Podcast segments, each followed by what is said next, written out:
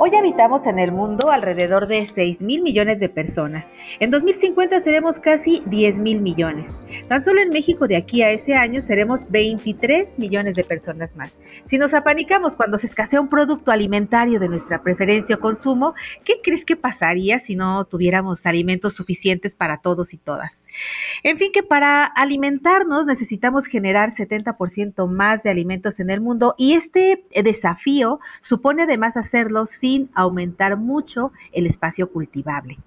Ante este desafío, la ciencia y las innovaciones tecnológicas ofrecen ya diferentes soluciones y es por eso que hoy te quiero compartir en el podcast esta charla con el ingeniero Carlos León Ramírez, director de Innovación y Transferencia Tecnológica de Bofish, una organización que provee soluciones integrales para el desarrollo de modelos exitosos de producción de alimentos saludables mediante sistemas sustentables que además contribuyen al cuidado del medio ambiente y que bueno, Carlos es también impulsor del Congreso Internacional de Acuaponia 2022.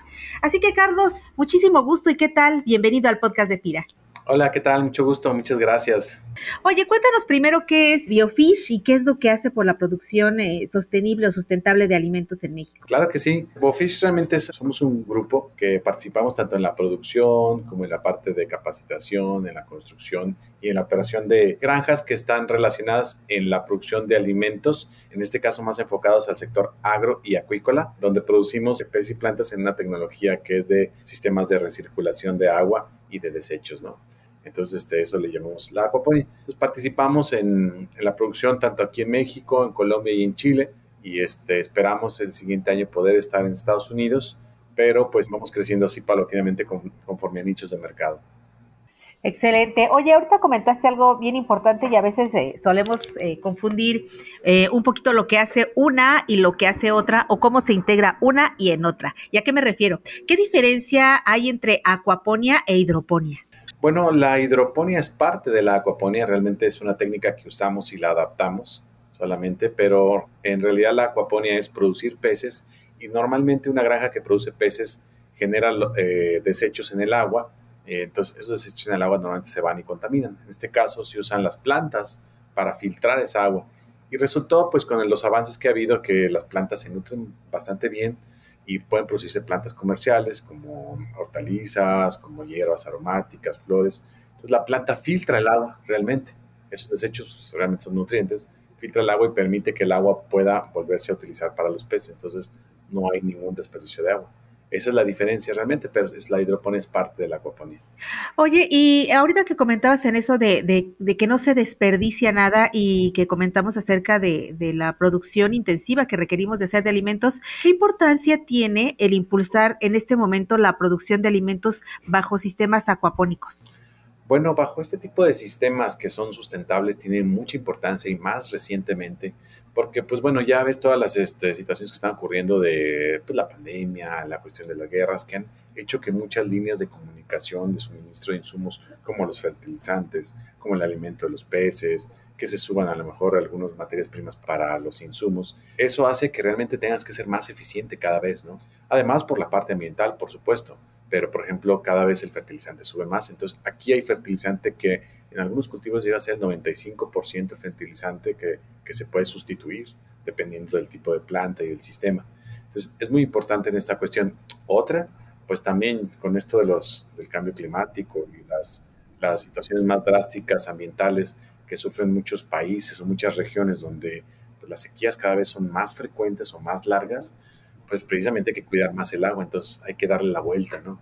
Utilizar la misma agua y eso permite precisamente esta técnica donde realmente se le da doble uso, o sea, al pez y a la planta, y además se regresa el agua, o sea, no hay, es la misma agua por años, solamente hay que reponer evaporación. Entonces, todas esas ventajas tiene la, la acuaponia y también pues se suma a la parte de los, la tendencia de mercados por producir alimentos saludables y orgánicos, ¿no? Entonces también producirlo de esta manera permite que algunas certificadoras lo pueden tener, eh, catalogar como orgánico. Sin embargo, siempre, siempre se pregunta uno si los sistemas de producción acuapónica eh, que integran, como tú lo comentas también, la producción hidropónica, pueden ser alternativas para la producción intensiva y sustentable de alimentos, porque no, no es posible utilizarlo para todo tipo de cultivos, ¿cierto? Mira, se podrían todos, pero en unos en mayor medida que otros. por ejemplo, donde más se utiliza es definitivamente en lo que son hortalizas y hierbas, principalmente hortalizas, aunque ahorita ha habido mucha tendencia, fíjate, por la cuestión de producir estos alimentos en hierbas que se utilizan para cuestiones medicinales, porque el hecho de esta técnica, también otra diferencia que, integra eh, la diferencia de la hidroponía es que no nada más son los nutrientes naturales, sino que se genera una gran comunidad de microorganismos que estimulan a la planta y que le dan ciertos sabores naturales que a veces en la parte hidropónica no los tiene. Sea, lo hacen un poquito más orgánico. Entonces, este, ciertamente ha sido eh, más implementado la acuaponía, inclusive antes era por aquellos que producían peces y querían filtrar el agua. Ahora ha sido por gente que dedica a plantas y que quiera darle un doble uso y o darle un aprovechamiento o reducción a los fertilizantes, en este caso biofertilizantes. Cuando comenzamos, antes la acuaponía se basaba en utilizar sobre el agua del peces. Luego, en los sedimentos también quejaban los peces. Después empezó con que el aire de los peces también era nutriente de las plantas. Había algunas, como fertilizan con dióxido de carbono, este, podían proporcionar dióxido de carbono a las plantas. Y ahora me he encontrado algunos cultivadores de berries, inclusive, que ponen esto de los peces y utilizan no nada más el agua, sino al pez mismo, todo lo que no se come lo que hacen es una emulsión y lo hacen un biofertilizante un, un repelente. Eso está muy interesante porque así que están aprovechando todo, ¿no? Hay varias alternativas interesantes. Lo que estoy viendo es, esta parte, ¿no? De aprovechar. Hoy en día se habla muchísimo acerca de la importancia de los micronutrientes en los alimentos. Eh, hortalizas, por ejemplo, pues son, son básicas para poder eh, aplicar todo tipo de micronutrientes, ahorrar, como tú comentas, fertilizante. En los granos, por ejemplo, sería ideal, ¿no? Sería ideal porque pues son los cultivos base que utilizamos pues en casi todas las sociedades, pero ¿cuáles serían, Carlos, las tendencias o las innovaciones que vienen ahorita en la producción acuícola, digamos así, y que se pueden utilizar en pues la mayoría de los cultivos?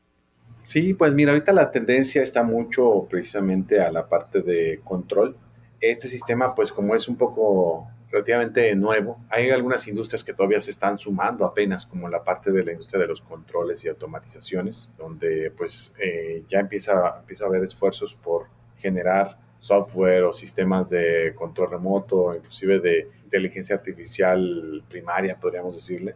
Este, ahí es donde estoy viendo que hay cierto, cierta tendencia. También en la parte de, recuperación del agua, este sistema pierde agua solamente lo que se evapora, pero en lugares desérticos, zonas donde de plano la seguridad alimentaria es fuerte y no hay agua, pues inclusive la evaporación la tratan de recuperar. Entonces he visto algunos sistemas que están haciendo pruebas, inclusive aquí en México, en Baja California Sur, unos japoneses están haciendo las pruebas en Aquaponia para recuperar toda esa agua y volverla a meter hacia los peces. Ahí es donde he visto tendencias. Y también sabes en qué, en la, en la parte agroturística. Ahí está muy interesante. Es un tema que ahorita, por ejemplo, a un hotel, por decir, de una zona turística, le interesa que la gente lo vea sustentable, que además vea que produce él, porque hay esta tendencia de agroturismo, y además el hecho de que tenga esa seguridad alimentaria, de que consiga sus, sus productos además frescos, es algo interesante porque entonces algunas granjas están alocando en hoteles, como no ocupan mucha agua ni mucho espacio, son muy intensivas, pueden alocarse donde está el mismo punto de consumo.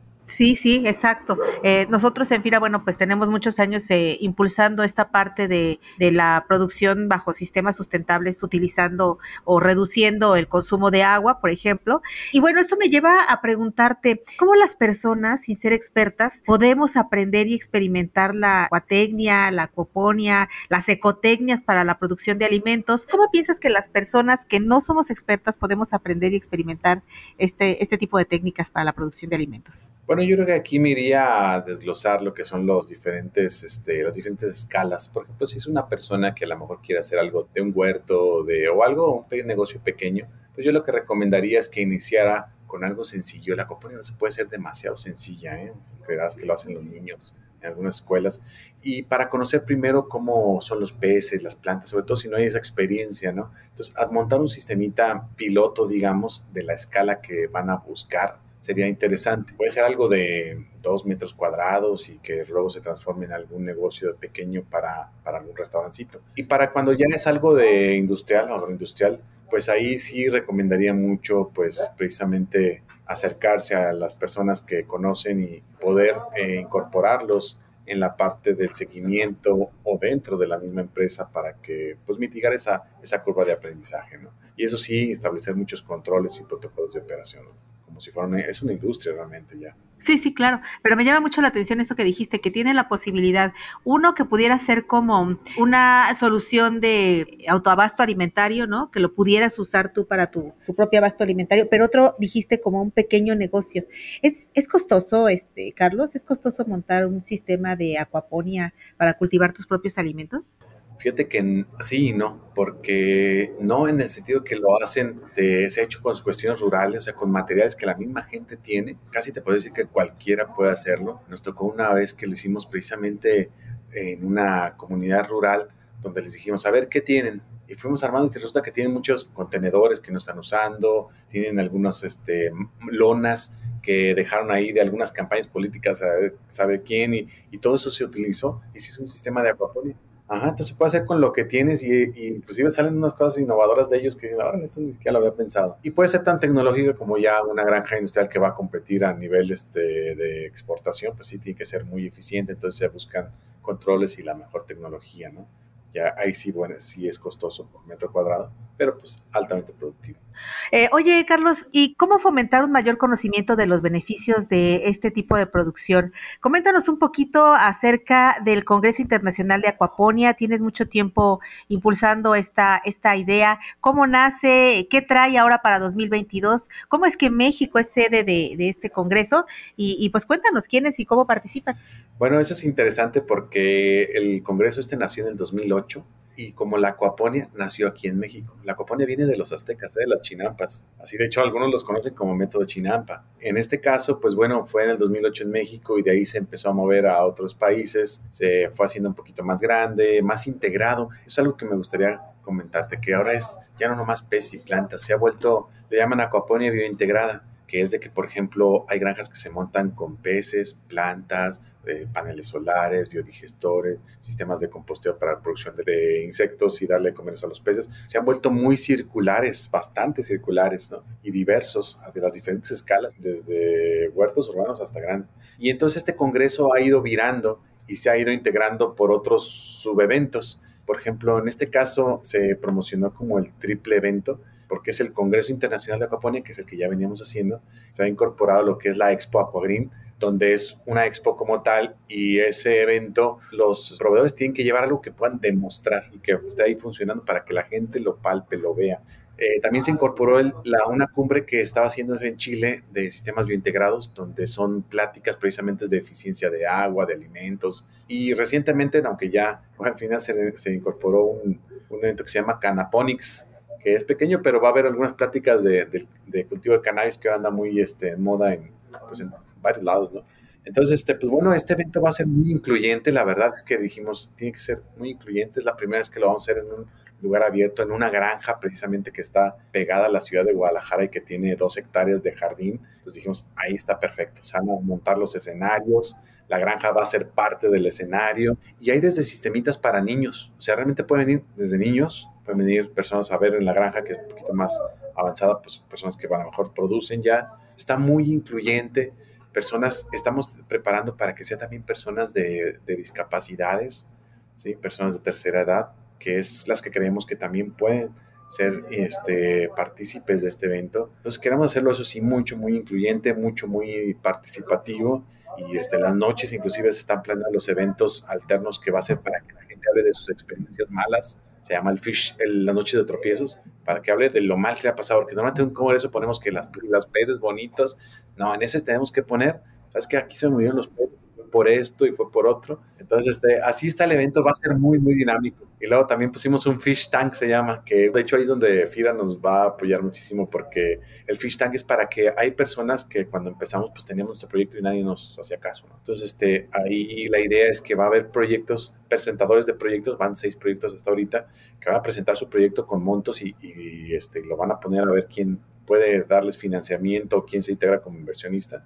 Entonces invitamos a cuatro inversionistas y eh, ustedes como, como este, la parte de financiera para que el inversionista a lo mejor sea garante o algo y entonces pueda avanzar si es que le late, si es que hay buen, este, buena sinergia en el proyecto que traen, entonces va a ser también ese, esa parte del fish tank se llama. Oye, qué padre, qué padre porque además eh, somos muy proclives siempre a mostrar la parte exitosa, ¿no? Pero bien dicen que no se aprende tanto del éxito como del fracaso, ¿no? Entonces, qué padre que tienen este, esta cuestión de, a ver, si vas a empezar tu proyecto productivo, puedes tropezar en esto, que ya hemos visto que, que causa problemática, pero lo puedes superar así, ¿no? Entonces, esa parte está, está muy padre. Y, y pues también la parte de, de impulsar esto de la, de la inversión, porque creo que para nosotros que tenemos muchísimo interés en la parte de eh, promover el desarrollo sustentable, bueno, pues hay muchas cosas que podemos eh, eh, ofrecer como FIRA, ¿no? El apoyar a los productores a que migren a una producción, por ejemplo, orgánica o semiorgánica, porque como tú, tú lo comentas, el desecho del pez se utiliza en la fertilización y bueno, dado que es agricultura protegida, también pueden contar con certificaciones ya con esta etiqueta, digamos, ¿no? Podemos buscar que se eleve su rentabilidad al, al vincularlos a mejores mercados, por ejemplo. Podemos hacer muchas cosas, ofrecerles inversiones de largo plazo, capital de, trabajo, crecimiento, desarrollo. Entonces, me parece que esta es una gran, gran iniciativa, Carlos. Y me gustaría para terminar que nos comentaras quién va a estar en este congreso y que hagas también pues una invitación abierta para que quienes nos escuchan puedan y, y si tienen la posibilidad, pues puedan acceder a este congreso. ¿Tiene, tiene costo el congreso, va? Eh, sí y no.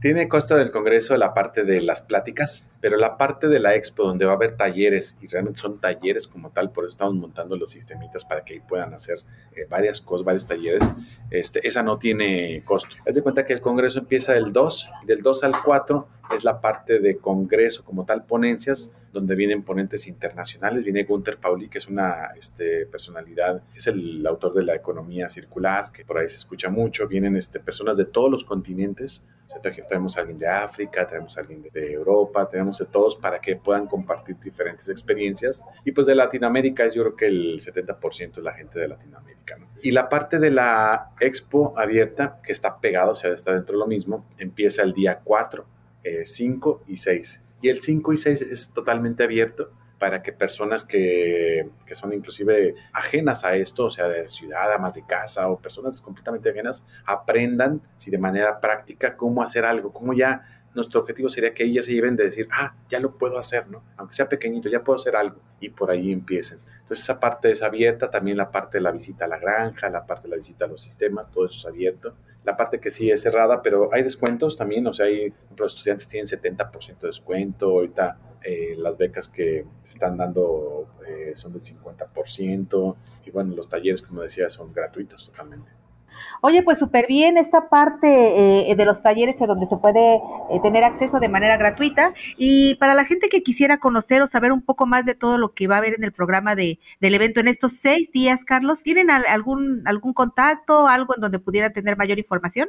Sí, claro, pueden meterse a la página aquaponia.com, aquaponia con C de casa, o pues mandar un WhatsApp y ahí les contestan directamente al 33 30 17 95 55 y ahí los pueden inscribir o, este, o venirse directamente también al evento. Va a ser que va a ser en Santa Rita, Jalisco. Perfecto. Oye, Carlos, pues súper interesante todo lo que nos has compartido. Hay mucho que conocer a este respecto, pero bueno, pues es muy útil porque te comentaba justo en FIRA tenemos en este momento una visión altamente comprometida con la sustentabilidad. Y bueno, pues muchísimas gracias, Carlos León Rodríguez eh, de Biofish y organizador del Congreso Internacional de Acuaponia 2022 por eh, participar con nosotros en esta emisión del podcast de FIRA. Muchas gracias, muchas gracias a ustedes también. Y bueno, si eres compañero de FIRA y te encuentras en la Residencia Estatal Jalisco o en cualquiera de las agencias que integran esta residencia o te quieres venir para acá en el puente solamente para aprovechar este pequeño periodo vacacional, estos pequeños días de descanso, pues ven al Congreso Internacional de Acuaponia seguro vas a tener muchísimas cosas interesantes que aprender. Se despide de ustedes Cecilia Arista, no sin antes recordarles que pueden calificar este podcast a través de nuestras plataformas digitales, especialmente en Spotify con cinco estrellitas. Y también puedes hacernos llegar tus comentarios y tus sugerencias a la cuenta de correo enlace